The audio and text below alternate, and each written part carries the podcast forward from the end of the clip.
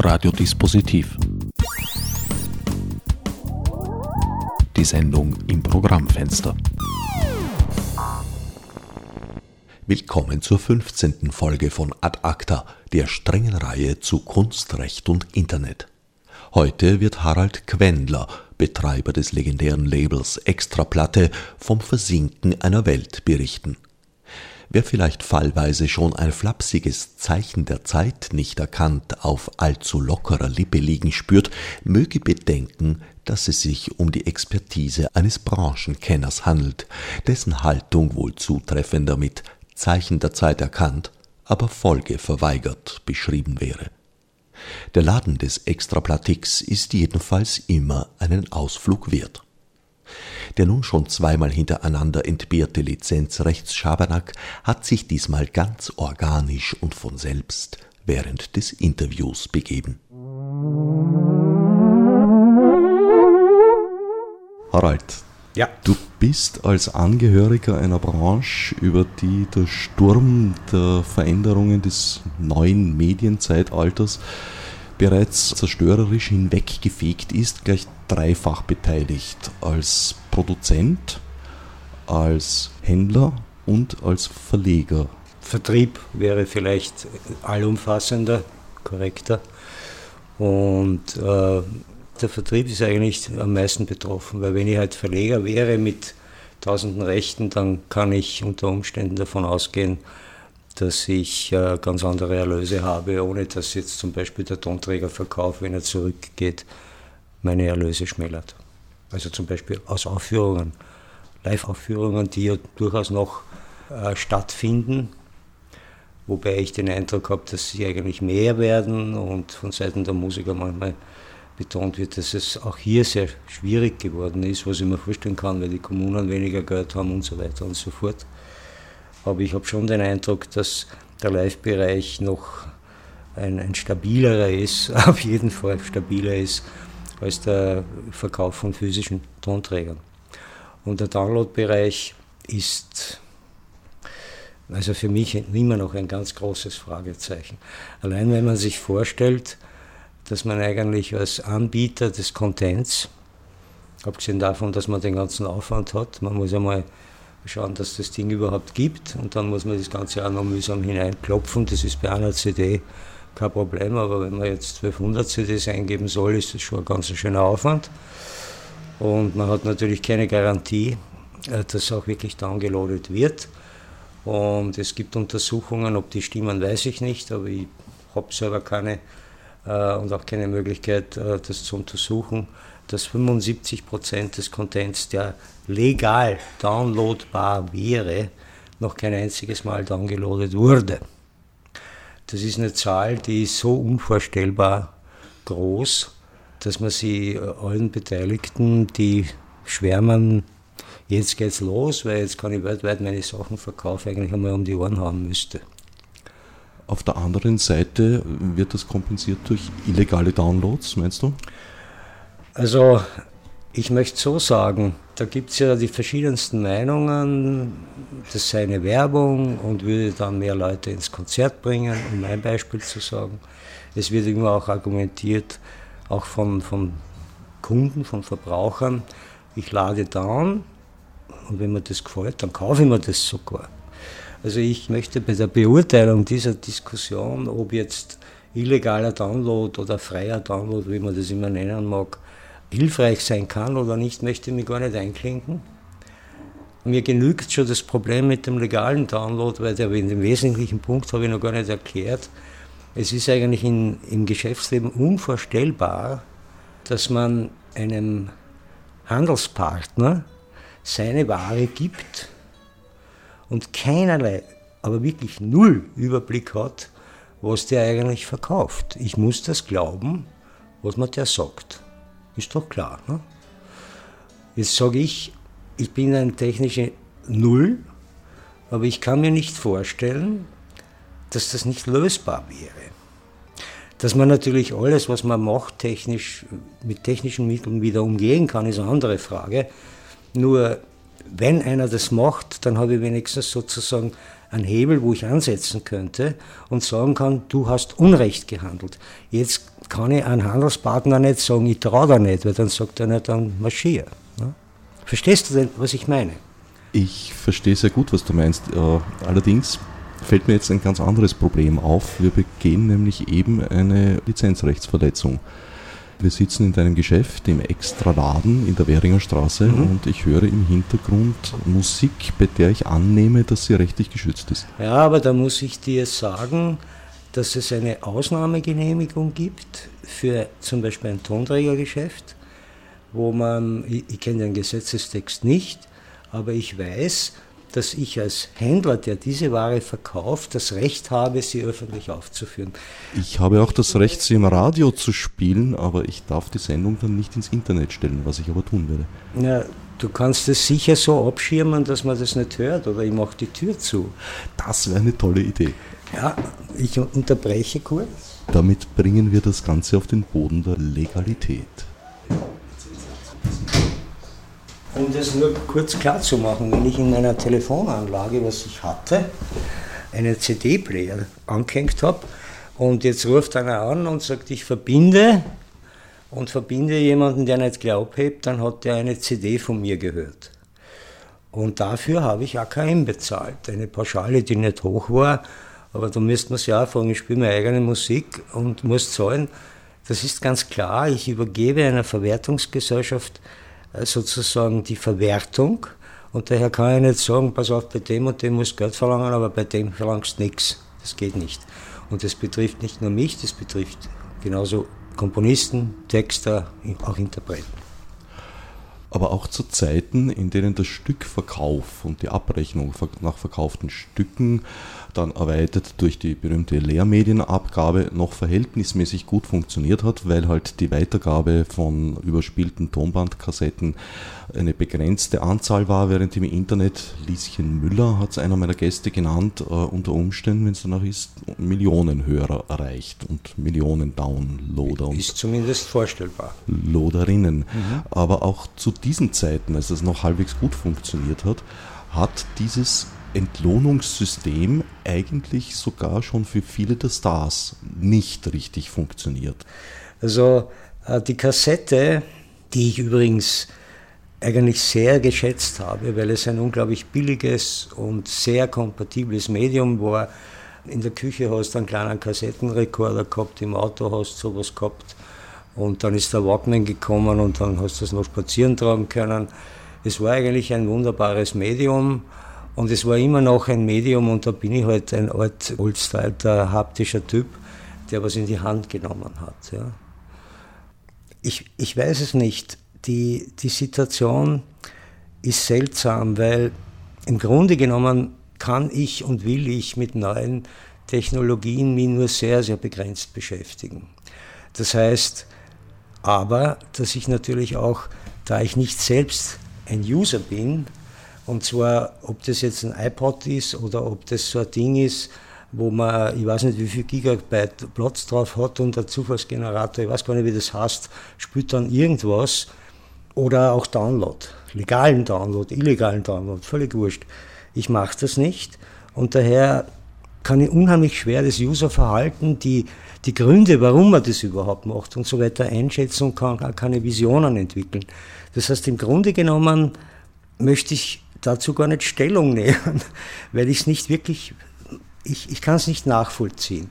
Ich kann mir nicht vorstellen, dass ich heute durch den Wald spazieren gehe mit Kopfhörern.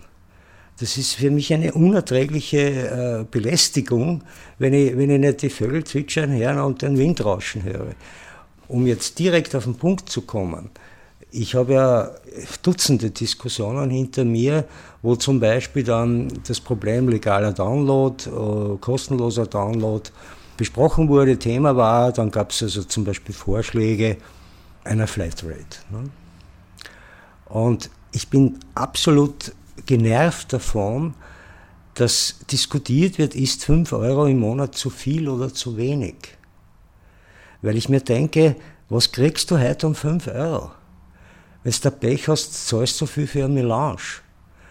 Und dann sitzt dort ein Mann, dessen Namen ich jetzt nicht nennen werde, aber der in der Branche ist, Akademiker ist und sicher entsprechend verdient und der sagt, ich bin doch nicht bereit, der sagt es dezidiert in der Diskussion, ich bin doch nicht bereit, 5 Euro im Monat dafür zu bezahlen. Ich, ich, ich lade ja nicht legal oder sonst irgendwas runter. Ich mache das nicht. Und das kommt mir so vor, wie wenn einer sagt, ich bin nicht bereit, das Verlegen des Kanals in der Währinger Straße über meine Steuern mitzubezahlen, weil ich, was weiß denn ich, äh, in ein Trockenklo scheiße. Das ist ja verrückt. Da hört sich einfach alles auf. Nur man muss sich jetzt vorstellen, das ist nicht irgendwer, das ist ein Mann in der Branche, wo ich mir denke, wenn der so eine Einstellung hat, ja, dann werden wir von einem, von einem, von einem Bäckerlehrling, der kein Geld hat, doch nicht 5 Euro verlangen können. Vor allem ist es, äh, denke ich mal, recht unwahrscheinlich, dass der gute Mann da die Wahrheit spricht. So weit will ich nicht gehen. Es ist nur für mich ein bemerkenswertes Statement gewesen, weil ich mir denke, um es ganz geschwollen auszudrücken, es gibt in einer Gemeinschaft, die zusammenlebt, wenn man so will, nennt man das Solidarität oder was auch immer. Und vieles in unserem Leben ist genau darauf aufgebaut, wo man nicht dann sagt, Jetzt beobachte ich einmal, was mein Nachbar in Mistkübel hat und ich haue ja nur 10% rein. Ja? Oder ich habe so einen Fall, meine Frau hat ein Haus am Land, wir müssen Kanalgebühr und, und Müllabfuhr zahlen, obwohl wir nie einen Müll haben, weil die paar, das ist ja so ein Karo, wenn wir mal draußen sind am Wochenende, nehmen wir das nach Wien und schmeißen es da rein, weil sonst muss ich den Kiwi wochenlang draußen vor der Tür stehen haben und dann fladern sie mir. Ne? Also da kann ich auch nicht sagen, ich zahle das nicht. Und das sind ja beträchtliche Beträge. Da sind 5 Euro im Monat ein Klacks dagegen, wenn man jetzt diese ominösen 5 hernimmt für eine Flatrate. Und das ist ja nur ein Punkt. Jetzt, jetzt kann man weitergehen. Jetzt kann man sagen, okay, es wird eine Flatrate eingehoben, wie auch immer. Wie wird denn die verteilt? Und ich bin ein Indie und weiß sofort, keine Chance. ne? Also da, da kann ich davon ausgehen, dass es so wie üblicherweise ist, nicht nur in dieser Branche, dort wo viel Geld ist, fließt dann auch das meiste zu. Und das ist natürlich für mich ein, ein, ein Zustand, den ich nicht begrüßen werde und, und, und, und nicht unterschreiben werde. Nur ich gestehe, ich, ich sehe im Moment nicht wirklich eine andere Lösung als eine Flatrate. Du hast vorher gemeint, am stärksten in Mitleidenschaft gezogen wurde der Vertrieb. Ja. Jetzt ist es natürlich äh, auch so, dass hier das physische Produkt abhanden kommt, hat es zumindest den Anschein. Das heißt, der Vertrieb wird in dieser klassischen Form, wo es darum geht, einen Tonträger von A nach B zu schaffen, gar nicht mehr notwendig. Es ist ja interessant. Ich meine, diese technologische Entwicklung die kommt ja nicht äh, um, um fünf Minuten nach zwölf, sondern die schreitet fort und, und greift immer mehr und, und entwickelt sich. Und auch der Umgang damit äh, wird sozusagen erst gelernt und, und es gibt äh, Leute so wie mich, die halt noch nicht downloaden können. Ja. Ich würde sagen, es ist schon interessant für mich, dass wir zum Beispiel hier im Hause tausende Vinylplatten stehen hatten, die wir über gut 15 Jahre, ich, ich muss gestehen, ich weiß es gar nicht, ich muss mir das einmal anschauen, de facto nicht verkaufen konnten. Es hat sich kein Mensch dafür interessiert und plötzlich äh, passiert es durchaus, dass in unseren Laden jemand reinkommt, ein junger Mann mit einem Säckchen, mit seiner Papiertüte, mit einem Sackel und sagt ganz stolz, er hätte seiner Freundin einen Plattenspieler gekauft ob wir vielleicht eine Platte hätten. Und dann sage ich, ja, kommen Sie mit und führen zu diesen LPs hier und frage ihm nach dem Genre, das seine Freundin interessieren könnte. Und er sagt, äh, naja, das ist so schwarz und rund und hat ein Loch in der Mitte. Das ist halt ja eine lustige Geschichte, wo man auch sagen könnte, der ist doof, das sage ich gar nicht sondern mir ist klar, der ist vielleicht nicht einmal mehr mit der CD aufgewachsen, sondern der ist schon aufgewachsen mit, wie heißt das, Wireless, äh, was weiß ich, Musik irgendwo hin, direkt aufs Dateien halt. Ja.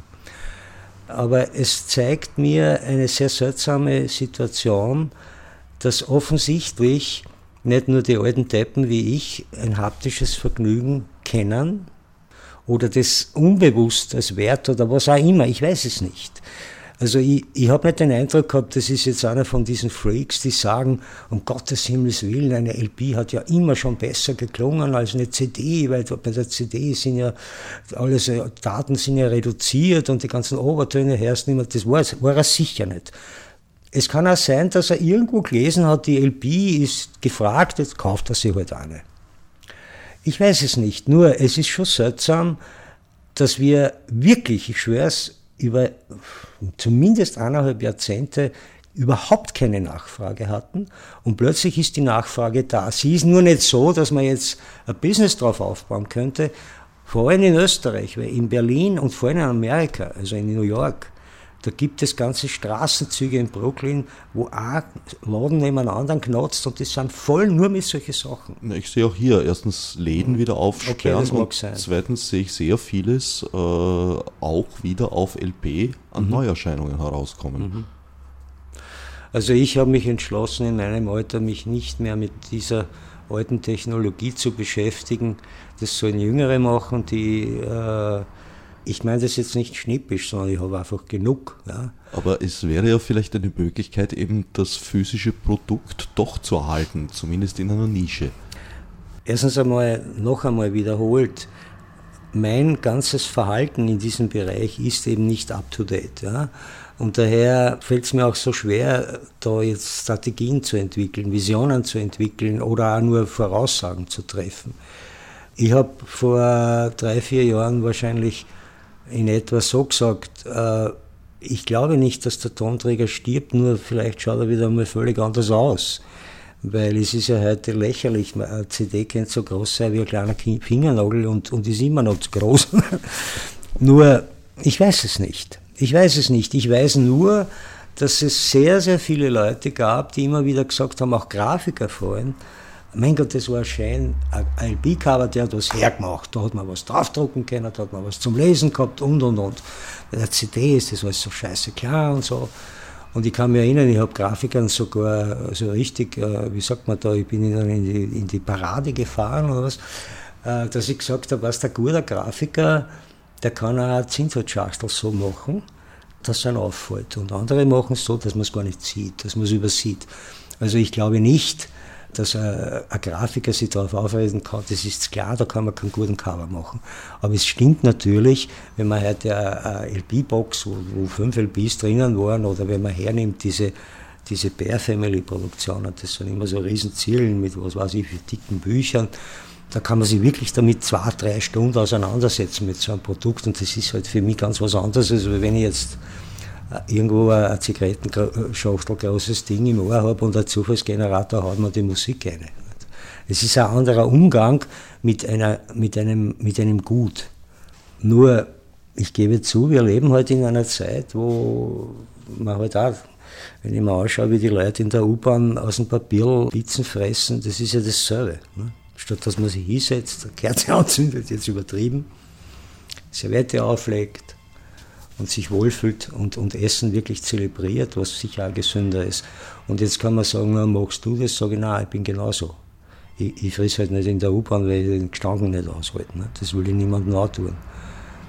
Da ist ich lieber nichts. Es ist eine Sache des Lebensstils, glaube ich, wie man mit Dingen umgeht. Weil wie man mit Dingen umgeht, so schätzt man sie auch. Mir ist zum Beispiel aufgefallen, dass ich, seitdem es die CD gibt, nicht nur aus beruflichen Gründen, weil es halt da einfacher ist, man legt das eine. Mein, mein Konsumverhalten hat sich auch geändert. Und interessanterweise, ich höre auch weniger, seitdem es die CD gibt, bewusst, dass ich sage, jetzt lege ich mir was auf und spüre. So nebenher, so wie wenn man sagt, na, jetzt es dunkel, drei das Licht auf, druckt man drauf, es rennt eh von selber. Und da erwische ich mich aber, dass ich eher Radiohörer bin weil ich dann wirklich einen Hintergrund habe und wenn es mich interessiert, höre ich zu. Und wenn es mich nicht interessiert, dann läuft es unter Umständen weiter und ich höre mit halbem Ohr zu und mache meine Arbeit. Aber so richtig, wie ich mich erinnern kann, dass ich habe in Biesenberg gewohnt und bin, was ich um zwei in der Nacht heimgekommen. Und das erste, was ich gemacht habe, dass ich auf meiner Veranda, wo ich geschlafen habe, einmal den Plattenspieler angeworfen habe und dann habe ich mich niedergelegt und habe Satie aufgelegt und bin mit Satie eingeschlafen. Das hat sich von selber wieder abgeschalten. Das habe ich kein einziges Mal mit einer CD gemacht. Es dürfte sich generell das Lebensgefühl in allen Bereichen geändert haben. Ja. Du hast, wie schon gesagt, Jahre des Höhenfluges und jetzt schon sehr viele Jahre der tiefen Krise dieser Branche miterlebt. Wie weit glaubst du, ist das tatsächlich eine direkte Folge von neuen Medien wie eben das Internet? Oder wäre das vielleicht bis zu einem gewissen Grad auch ohne diese Innovation eingetreten?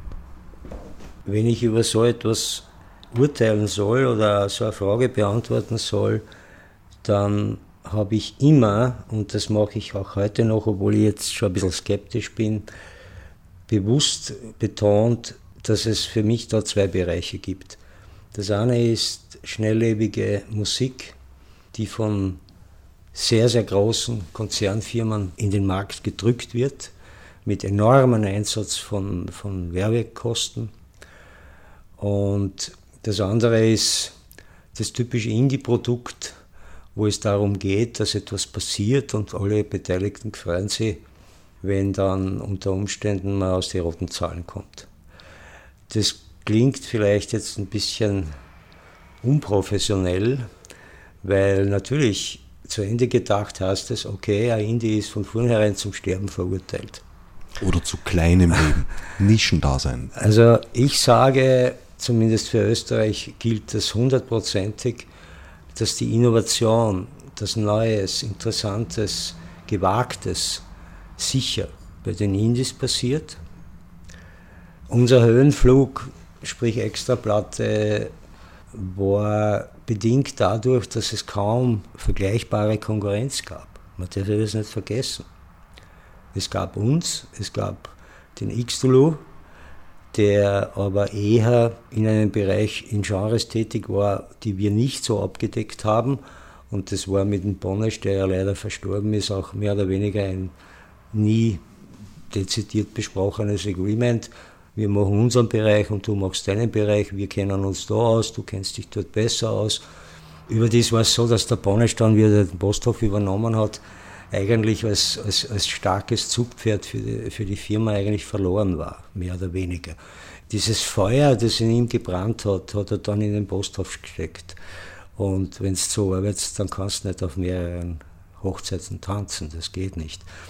Und dann könnte man vielleicht noch den Preiser erwähnen, nur der Preiser war im Vergleich zu den Xtulu oder mir um mindestens 20 Jahre älter hat den großen Vorteil gehabt, dass er nicht davon leben musste, so wie wir vom, vom Tonträger und hat das als, ich möchte nicht sagen Hobby, aber als, Leiden, als Leidenschaft betrieben, weil ihm das Spaß gemacht hat, mit einem Gewaltinger beim Gutruf zu sitzen und wo man neue Platten zu besprechen, ne? was ich durchaus verstehen kann.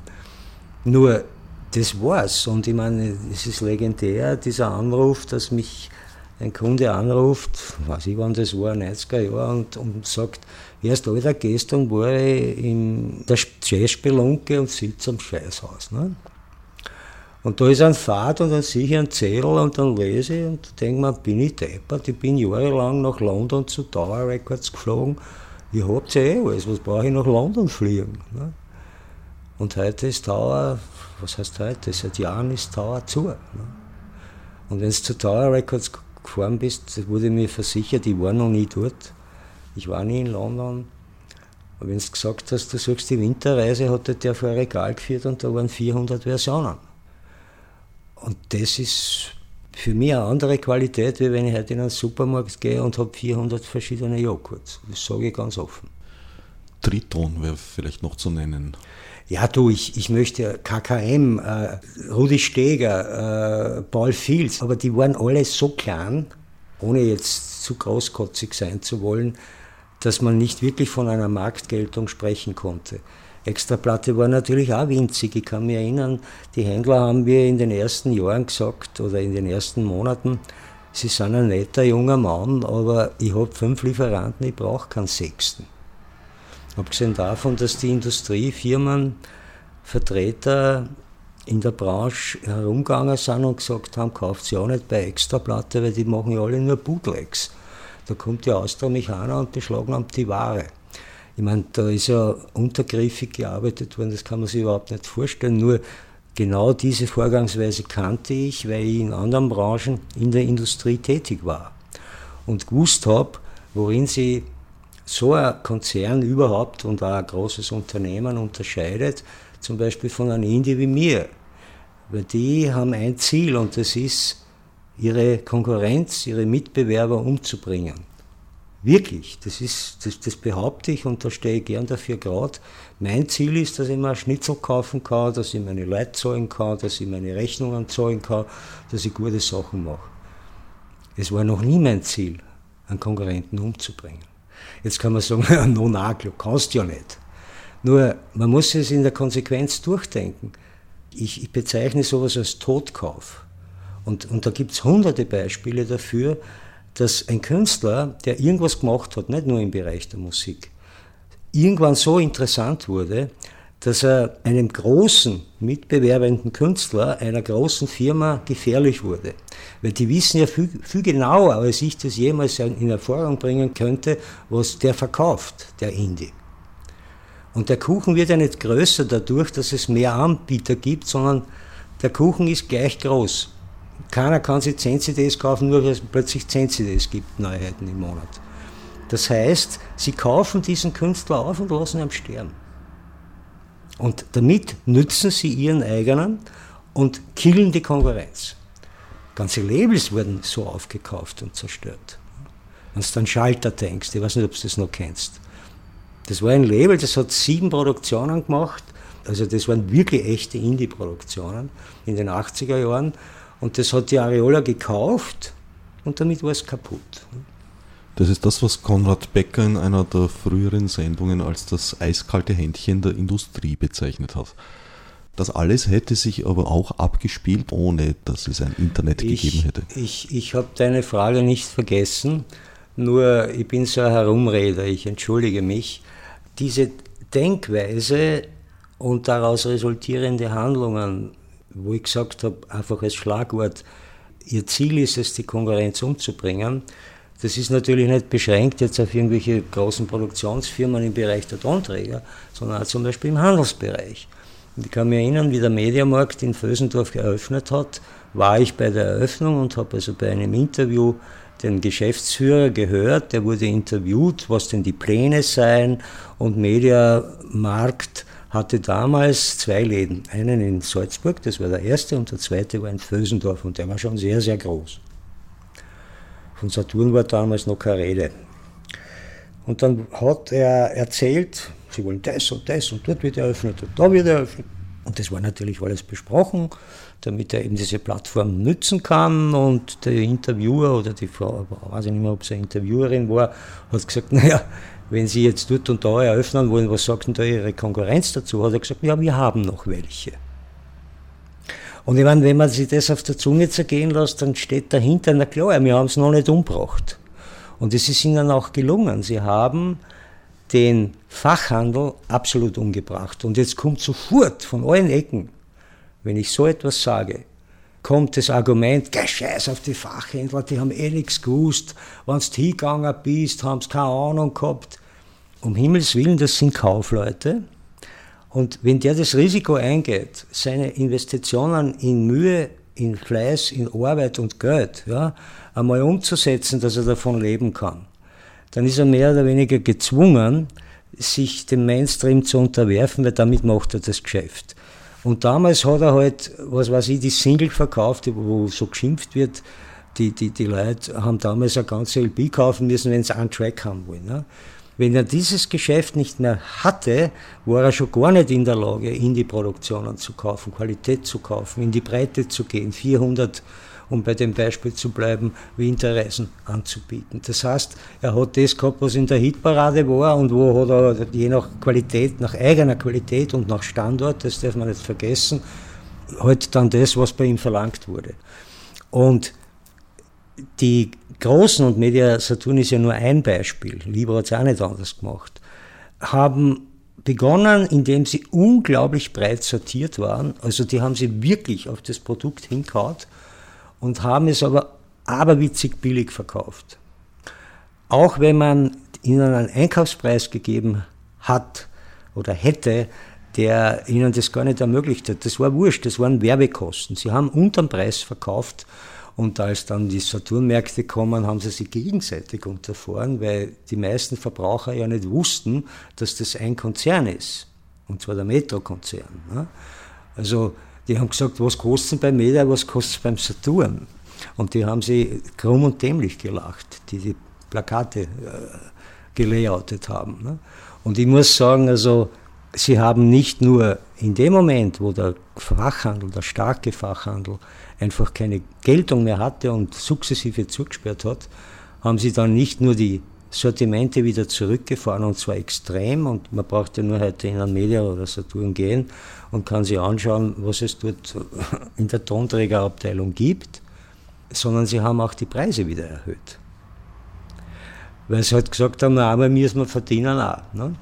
Und, und die Industrie hat das natürlich unterstützt, das ist klar. Die hat vom kleinen Händler für eine CD 13,50 Euro plus Mehrwertsteuer verlangt, die dann der Mediamarkt um 12,90 verkauft hat, inklusive Mehrwertsteuer. Und die Industrie hat natürlich ein Interesse, eine Paletten an einen Mediamarkt zu liefern und nicht jeden Händler zwei Stück. Das ist alles klar.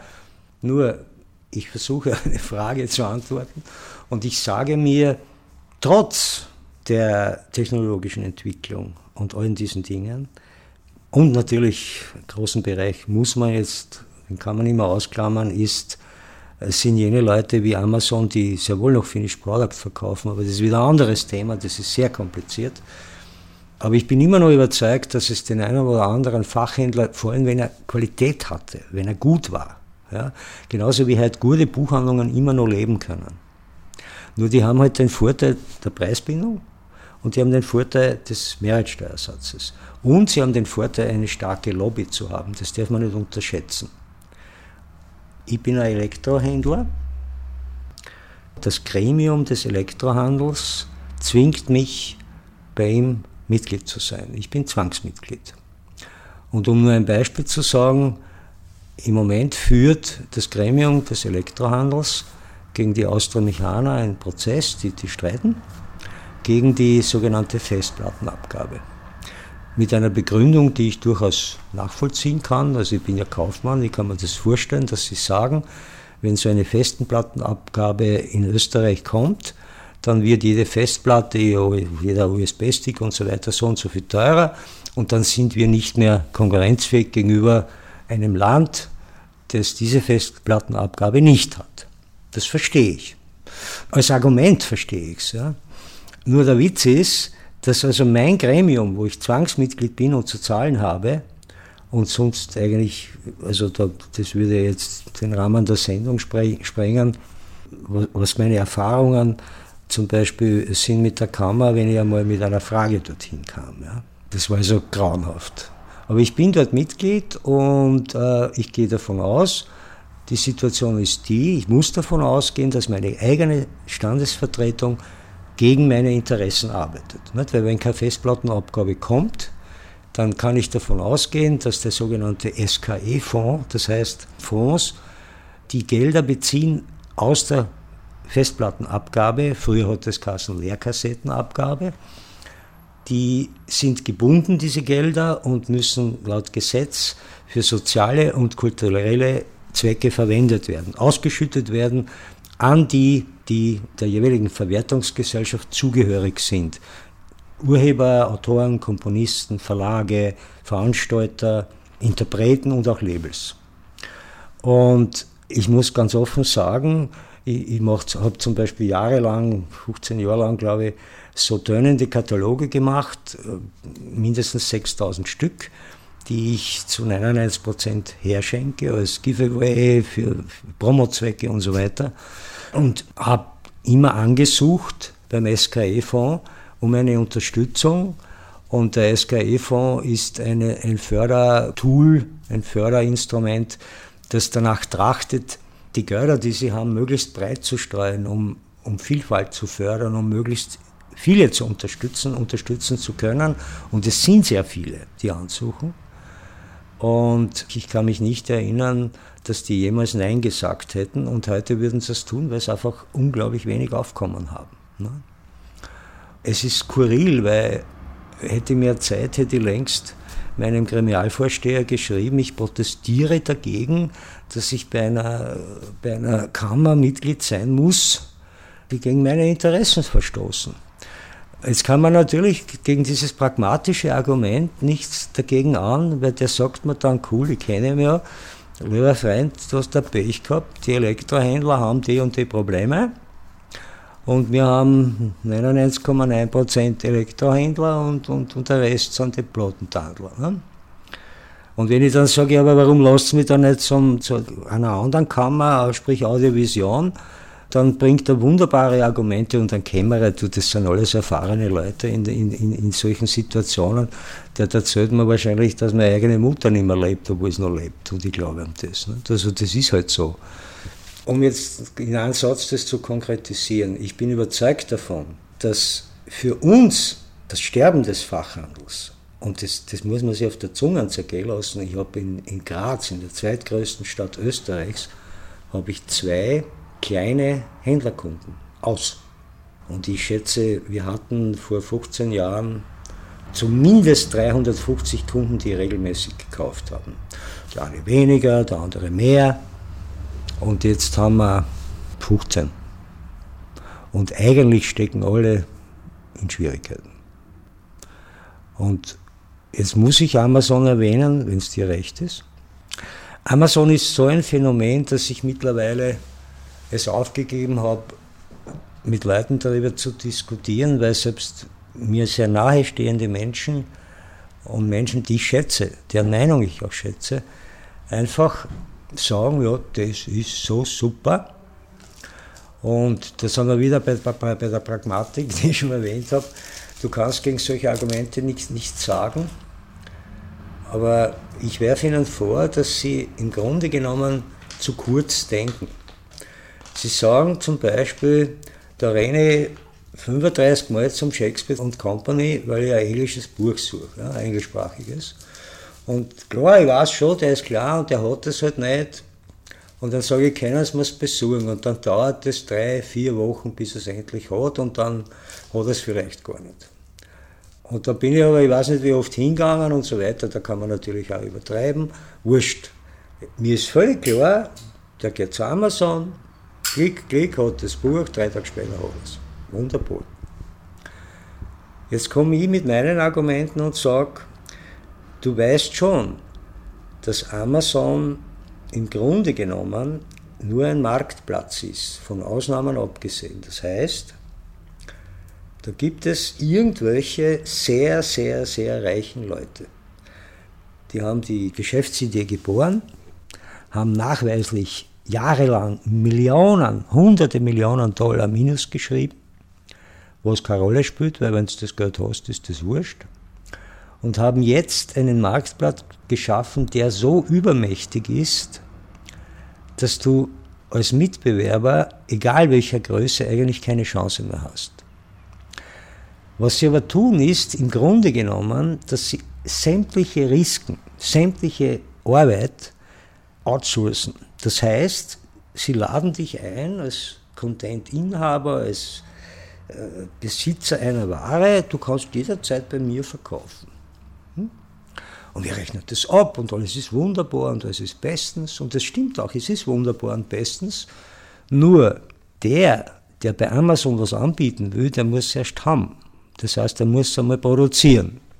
Das heißt, er hat einmal ein Risiko. Und Amazon sagt ja nicht, weißt du was, ich steige ein mit 1000 Stück oder mit 100 Stück oder mit 10 Stück, das kaufe ich da an und dann schauen wir einmal, so wie es halt auch vorstellbar wäre. Natürlich nicht vorstellbar, weil wenn das Amazon macht, sind sie wirklich arm, nicht? wenn sie von jedem auch nur 10 Stück kaufen. Nein, sie präsentieren das nur und alles, die gesamte Präsentation, den Content hineinschreiben, Bilder hochladen, etc., etc., das wird alles vom Content-Inhaber oder Anbieter gemacht. Ich spreche jetzt gar nicht von dem Problem, dass das natürlich auch jeder Privater kann. Weil das sind wieder ganz eigene Probleme. Ich spreche jetzt wirklich nur von Leuten wie mir, die jetzt die Entscheidung treffen sollen, lasse ich Amazon links liegen oder mache ich mit. Ich sage da ein Beispiel. Wir hatten im letzten Winter eine interessante Neuheit, die stark nachgefragt wurde. Und Amazon hat meine Ware über meinen deutschen Vertriebspartner. Das heißt, mein deutscher Vertriebspartner nimmt eine Einheit und bringt es dann irgendwie ins Mononet, in die Datenbank der Branche und dann zu Amazon. Und wir waren zu spät dran, die brauchen da, ich weiß nicht, vier, fünf Wochen Vorlaufzeit und das war in dem Fall nicht möglich, weil die Entscheidung, dass es bei uns rauskommt, zu spät gefallen ist. Das heißt, wir hatten, ich weiß jetzt nicht, in der letzten Novemberwoche die Ware, aber sie war nicht in Amazon. In diesem Laden haben wir von dieser CD allein im Laden 182 Stück verkauft. Das ist für einen Menschen, der nicht in der Branche lebt, lächerlich. Ich darf sagen, es gibt sehr, sehr große Fachgeschäfte, mit denen ich mich überhaupt nicht vergleichen will, die von einem Hit sprechen, wenn sie in einem Monat fünf Stück von einer CD verkaufen, zum Beispiel im Jazzbereich. Das ist ein Hit. Natürlich gibt es, ich weiß jetzt nicht, ich kenne ja die Leute gar nicht, vielleicht der, der, der dieser Schlagersänger, der, der jetzt da diesen Preis gewonnen hat, den Amazon, äh, der wird wahrscheinlich immer noch 30.000 Einheiten in der Woche verkaufen. Nur, ich bin ja kein Idiot. Ich, ich will nicht werten, aber ich verkaufe kein Knackwurst, sondern ich verkaufe uns zur Wüste, weiß ich nicht, der Bündnerfleisch. Ja? Von der Umschlaghäufigkeit her. Und da sind 182 Stück unglaublich. Über meinen eigenen Webshop habe ich bis zu 40 Bestellungen am Tag bekommen, wo Leute teilweise fünf Stück bestellt haben. Das ist dann in den ersten Jännertagen nur ein bisschen weitergelaufen, nicht mehr in dieser Vehemenz, weil der Tonträger ist immer noch das ideale Verlegenheits-Weihnachtsgeschenk, das muss man sagen, das ist klar, wir machen den Umsatz im Dezember. Irgendwann in den ersten Jännertagen war das Ding dann bei Amazon zu haben und zwar teurer als bei mir. Und ab diesem Moment war es aus, bis heute. Das heißt, ich kann über meinen Webshop dieses Ding nicht mehr verkaufen, weil jeder, der jetzt den Künstler eingibt, einmal automatisch zu Amazon kommt. Jetzt kann man sagen, okay, verkaufst das über Amazon, hast das wenigstens verkauft, natürlich mit wesentlich geringeren Erlösen, aber auch weniger Aufwand, das ist ja klar. Wenn ich selber verpacken muss, habe ich einen ziemlichen Aufwand und ein Risiko. Ne? Nur, Amazon ist ja auch zum Beispiel in Amerika tätig. Hm? Amazon.com wenn du da mal reingehst und schaust unter Extraplatte, findest du viele, viele Titel, wobei das wechselt. Nur, es steht überall deleted. Es steht einfach dort gestrichen. Das ist natürlich tödlich. Man spricht davon geschäftsschädigend. Einer zeigt meine Ware und sagt, das gibt's nicht. Er müsste schreiben, bei uns nicht zu haben. Ja? Ich habe alles versucht. Ich habe also, du kannst ja bei Amazon Reviews schreiben. Ich habe hineingeschrieben, äh, diese CD ist nicht gestrichen und ist bei www.extraplatte.com jederzeit zu haben. Auch in Amerika, weil das dauert drei, vier Tage oder fünf Arbeitstage und dann habt ihr es. Das wurde natürlich sofort heraus, hinausgelöscht. Das sind wieder so Methoden, die für mich denselben Hintergedanken haben, dasselbe Konzept, wie wo ich den zitiere, wir haben noch Konkurrenz. Ich will ja verdammt noch einmal Amazon.com nicht zwingen, meine drei, vier CDs, die man vielleicht im Monat verkaufen kann in Amerika, unbedingt bei mir zu kaufen, aber dann soll er es verdammt noch einmal nicht in sein Sortiment nehmen und sagen, ich habe 100.000 Titel im Sortiment und in Wirklichkeit liefert er nur 50.000 aus. Kein Mensch weiß es. Dein deutscher Vertriebspartner konnte dir auch nicht helfen, trotz besserer Kontakte zu Amazon. Ich sage immer, bei Amazon kannst du wahrscheinlich ein U-Boot kaufen, aber wenn du da anrufen willst, mit einem reden, das kannst du nicht. Äh, ich war bei der Kammer zu diesem Punkt und habe ihnen das erzählt und sie haben gesagt, naja, wie stellen Sie noch das vor? Und ich habe gesagt, naja, ich könnte mir vorstellen, dass wir eine Urheberrechtsklage machen über die Grafik. Ich meine, ich kann wahrscheinlich 750 Grafiker kontaktieren und kann sagen, bitteschön, seid dabei bei einer Sammelklage. Da suche ich mir einen von diesen Arschlochanwälten in Amerika und sage, ich habe 750 Grafiker und wir klagen Amazon. Willst du das machen? Die Kamera hat gesagt, das heißt, deppert sich ja Amazon klagen. Ich sage noch einmal, für mich ist das eine, eine Sache, die ganz klar davon geprägt ist, abgesehen von den Kosten für den Speicherplatz, stellen sie nichts zur Verfügung und die Software, ja, aber das ist einmal eine Hauruck-Geschichte und dann klingelt nur mehr die Kasse und alles andere wird outgesourced und zwar im, im schlimmsten Sinne des Wortes. Und da ist es ihnen völlig egal, wenn einer sich die Mühe macht und sagt, ich stelle jetzt 30.000 CDs bei Amazon eine und er verkauft nicht ein Stück, ist ihnen das wurscht. Weil gemessen an deren Umsatz und, und sie verlangen 20% von dir Provision, wenn du über Amazon was verkaufst. 20% das ist fast die Handelsspanne eines Händlers in dieser Branche, der auf sein Risiko ein Geschäft mieten muss, ausbauen muss, Leute zahlen muss, auch wenn sie in Urlaub sind und so weiter und so fort. Und die Ware vorfinanziert. Ja klar. Oder er findet einen Depperten, der sagt, ich gebe das in Kommission. Ne? Dann hat er mehr Arbeit damit und der Lieferant hat unter Umständen weniger Risiko. Nein, aber weißt du, da geht es um grundsätzlich, es ist ein zutiefst politisches Problem für mich.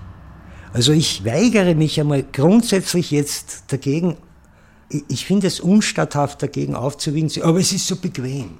Oder wie mir ein Freund gesagt hat, du, das ist so super, ich kaufe ein Buch bei Amazon und drei Tage später kriege ich eine E-Mail und da steht, einer, der das Buch gekauft hat, das du gekauft hast, hat auch das Buch gekauft. Und der hat aber auch das gekauft, kauft er das auch. Weißt du, wie super? Und ich habe gesagt, ich würde das als Belästigung empfinden. Na, lass dir das nicht empfehlen, sage ich, Empfehlung schaut für mich anders aus. Weil da sagt ein Computer, ich verknüpfe was, das ist doch keine Empfehlung. Eine Empfehlung ist, wenn ich weiß, ich habe einen Kunden, der kauft um mir um 100 Euro ein, wenn ich dem falsche Empfehlung gebe, kommt er nie wieder. Na, ist nicht so, das ist eine Empfehlung. Aber da rechnet ein Computer, klick, klick, den Depperten kennt man das auch noch aufs Abdrucken. Und das verstehe ich nicht, dass, dass Menschen unkritisch diese Situation einfach als super bezeichnen. Und das, das führt ja dann zu diesem Aberwitz. Ich habe hier im Hause, ich weiß nicht, Dutzende Studenten, und die kommen selbstverständlich zu uns in den Laden und sagen, sie haben sich gerade CDs bei Amazon gekauft, sind nicht da, übernehmen sie das eh, das Backel. Ne? Ich, ich käme mir zu blöd vor, wenn ich zu dem jetzt unter Umständen sogar sagen könnte, sag einmal, warum kaufst du das nicht bei mir? Bei mir kriege ich das billiger. Was durchaus sein kann. Ich will nicht behaupten, dass es sein muss, weil ein Industrieprodukt, das ich um 15 Euro einkaufen muss, plus Mehrwertsteuer, kann ich natürlich nicht so verkaufen wie der Amazon, der hat die Hälfte zahlt. Aber es gibt Produkte, da bin ich weit billiger. Und meine Sachen, die sind zum Beispiel in Amerika um 59 Dollar drinnen. Es steht, steht ja ein Preis drin, das ist ja der Irrsinn. Es steht ein Preis drin und es steht deleted. Geh mal rein und schau das an. Siehst du Perspektiven, Auswege aus dieser Situation? Nein. Nein. Ich meine, auch das widerspiegelt die Situation, dass der weltbekannte Künstler der in aller Munde ist, das beworbene Produkt, das eben entsprechend gefeatured wird, natürlich überhaupt kein Problem hat zu verkaufen. Auch legal zu verkaufen, nicht nur, dass es illegal geht. Sicher auch mehr downgeloadet wird als was Unbekanntes. Ja. Und die Hoffnungen, die sich die Künstler gemacht haben, dass durch die neuen Technologien es für sie besser werden wird, dass sie mehr Einfluss darauf haben werden, mehr verdienen werden, etc., etc., erfüllen sich meiner Meinung nach nicht. Es ist auch so, dass vor allem jene Musiker, denen es finanziell nicht gut geht, sehr viel jammern. Ja, habe ich Rechtsanwalt. Und ich bin draufgekommen, dass viele weder über ihre Rechte noch über ihre Pflichten wirklich Bescheid wissen. Da gibt es das Beispiel der Interpreten, die ihre Werke, ihre Interpretationstätigkeit der entsprechenden Verwertungsgesellschaft nicht melden. Und die haben das Geld liegen, weil sie kriegen es ja ausbezahlt. Und der Rundfunk, der spielt, wird es bezahlt, wenn es irgendwo läuft, öffentlich, was weiß ich nicht.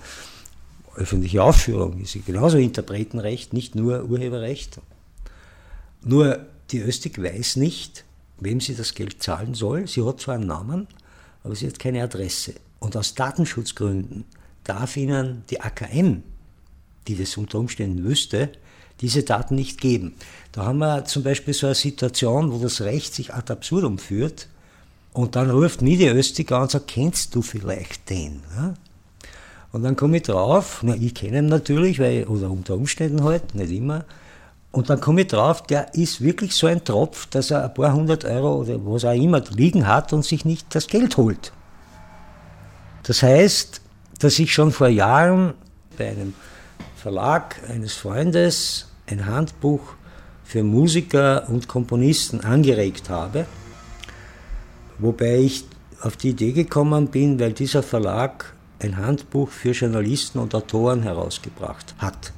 Und ich habe das gesehen und habe geschmökert und habe gesagt, erst genau sowas brauchen wir in der Branche auch. Und dann sind zwei Auflagen erschienen. Das Buch war ein erster Schritt in die richtige Richtung, aber ich war nicht zufrieden. Die Auswahl des Herausgebers war nicht bestechend, aber wie auch immer. Und jetzt ist es so, dass es seit circa drei oder vier Jahren ein neues Handbuch gibt. Und zwar hat es der Dr. Tokalik geschrieben und der Mann hat den großen Vorteil, dass er nicht nur Jurist ist, sondern Richter war. Das heißt, dass er das Recht auch gelebt hat, wenn, man, wenn ich das so geschwollen ausdrücken darf. Der weiß, was für Entscheidungen da gefallen sind ja, in, in diversen Kausen. Und dieses Buch ist unglaublich gut. Das ist ein Buch, wenn ich mich überwinde, und das ist, kostet eine gewisse Überwindung, sich mit Rechtssachen auseinanderzusetzen. Nur es ist erstens einmal unheimlich populär geschrieben, das heißt, man muss nicht Jurist sein, um es zu verstehen. Es gibt äh, Beispiele für Verträge und so weiter, und zwar eigentlich für jeden. Weil der Konsument kennt es kaufen und schauen, was darf ich, was darf ich nicht, wo gehe ich Risiken ein, wo ich gehe weniger ein. Ich meine, der Richter wird nicht einschreiben, wenn du das machst, äh, kannst du das Gesetz übertreten. Aber es ist ein unglaublich informatives Buch und ich verkaufe es auch auf meiner Website zu kriegen. Handbuch für Musiker. Ich meine, die Qualität des Buches, darf ich sagen, ergibt sich schon aus dem Beispiel, dass es in München eine Anwaltskanzlei gibt, die auf Musiker und, und solche Sachen spezialisiert ist. Und der hat das Buch bei mir bestellt. Und ich war sehr überrascht, ich kannte ihn von Namen noch, habe gewusst, Musiker aus, meiner Familie sogar, sind bei ihm Klient. Und ich habe gesagt, wieso bestellen Sie noch so ein Buch? Und sagt dann, ja, weil es Unterschiede im deutschen und im österreichischen Recht gibt. Und er hat vor, auch in Österreich ein Standbein zu errichten, und zwar mit einer Online-Fragemöglichkeit. Das heißt, der Künstler zahlt so einen symbolischen Preis, stellt er Fragen und, und kriegt für einfache Fragen sozusagen automatisierte Antworten zu äh, Preisen, die es normal, wenn du zu einem Wochenanwalt gehst, eben nicht kriegst, um den Preis nicht. Und das hat er vor und, und, und da wollte er halt einmal sich hineinlesen, weil ihm klar ist, so ähnlich das sein mag, es gibt Unterschiede. Ne? Und dieses Buch ist zum Beispiel meiner Meinung nach eine Pflichtlektüre für jeden, der in dem Bereich tätig ist. Ne? Und ich habe nicht sehr viel Erfolg bei den Künstlern, mit denen ich arbeite. Soweit Harald Quendler. Das gelobte Buch Musikurheberrecht für Komponisten, Musiker, Produzenten und Musiknutzer ist unter Stichwort Dokalik bei extraplatte.com zu finden und selbstverständlich auch auf dem Website der Sendereihe unter no-na.net-dispositiv verlinkt. Man darf gespannt sein, ob der Fachhandel mit Rechtsauskünften demnächst ebenfalls seinen Niedergang durch ein juristisches Pendant zu Amazon erleben wird. Mit Blick auf die derzeit wieder einmal stattfindende Renaissance von Natural Language Programming nicht auszuschließen Wahrscheinlicher aber, dass extreme Formen von Rationalisierung vor den Rechtskundigen noch ein paar andere Branchen ereilen werden. Bevor ich nun ins Sinnieren komme, was die ebenfalls immer besser werdenden Text-to-Speech-Engines künftig für Radiomoderatoren und Ihnen zu bedeuten haben, schließe ich lieber sacht dieses Programmfenster und bedanke mich vorerst noch eigenmündlich für eben erwiesene Aufmerksamkeit.